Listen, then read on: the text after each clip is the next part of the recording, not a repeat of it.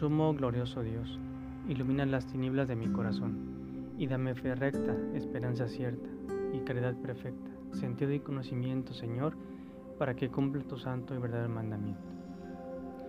La alegría que siente tu familia o amigos cuando vuelves a casa después de haberte ido de estudio, de trabajo, actividad, es impresionante. Pero también te encuentras a personas a las que no les caes muy bien y unas cuantas más que sienten envidia.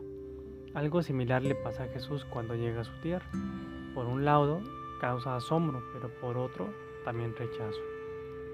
Siendo Él el dueño de todo y aún viendo todo lo que Él hace, su gente lo descalifica, pues están acostumbrados a verlo en su comunidad, pero como un simple carpintero.